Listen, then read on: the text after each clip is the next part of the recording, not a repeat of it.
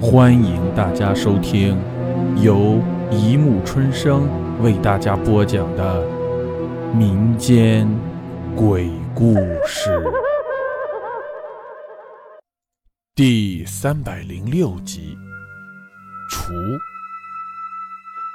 启示：本餐馆传统名菜烤猪享誉海内外，声名远扬。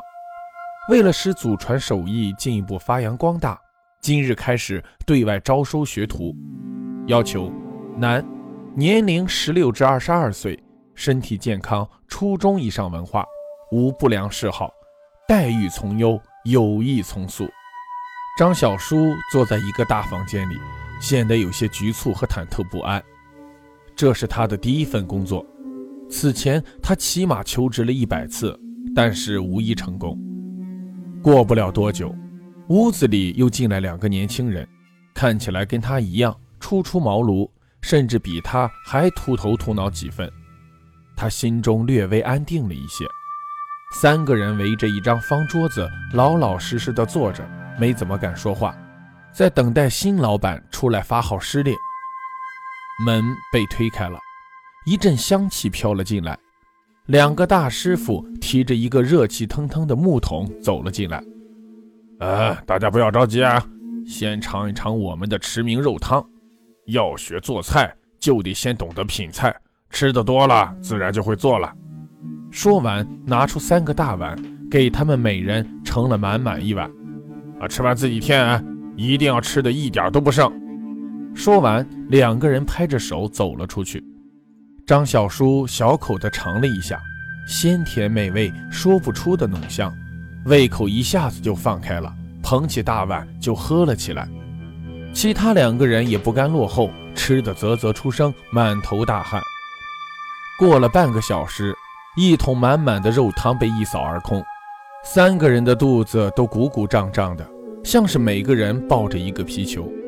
看来这就是广告上说的待遇从优吧？吃完了吗？哎呀，这年轻人体格就是好，不错。两个师傅又走了进来，这回推进了三个更大的木桶，一人多高，然后接在水龙头上拧开水阀，桶面上就腾腾的冒起热气来。哎，吃完了就洗个干干净净的啊！当厨师这一行讲的就是讲究卫生。张小叔等人按照吩咐脱光了身上的衣服，爬进水桶里，水有些烫。漫过了胸前，但是十分的惬意。他们就只露出一个脑袋，互相望着，让热水烫红了肌肤，从里到外都说不清的舒畅。泡够了吗？哎，那就起来吧。两位师傅又出现了，把他们从水桶里拉了出来。张小叔身上红彤彤的，浑身疲软，有些晕乎乎的感觉。哎，大家坐下来，先烤一下火。把身子烘干了。师傅从外面拖进三具炉子，炉火烧得很旺，像血一样鲜红。三个人分别坐在了炉火前的椅子上，没一会儿，身上就冒出了一层油脂。从味道上来看，显然就是刚才喝下去的肉汤，现在开始从毛孔里渗出来了。张小叔浑身上下软乎乎的。他耷拉着脑袋坐在那里，动也懒得动一下。突然身体一转，原来是师傅旋转着椅子开始烤他们的背部了。另一个师傅也开始忙了起来，他拿着一碗焦黄色的调汁，用一把刷子在他们身上飞快地刷上色彩。这时候火力也加大起来。张小叔看到自己身上的皮肤已经起泡了，然后慢慢的变成了一层金黄色的硬壳。他看了一眼另外的两个人，他们也都渐渐的萎缩成一团，辨别不出原来的形状了。终于，师傅把炉火调暗下来，然后拿出一些工具，开始在他们身上割起来。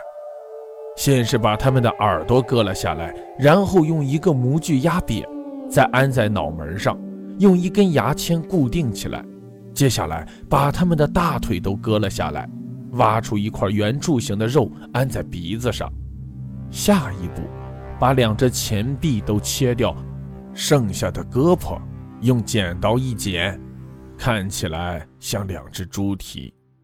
师傅把切下来的零碎装进一个空桶里。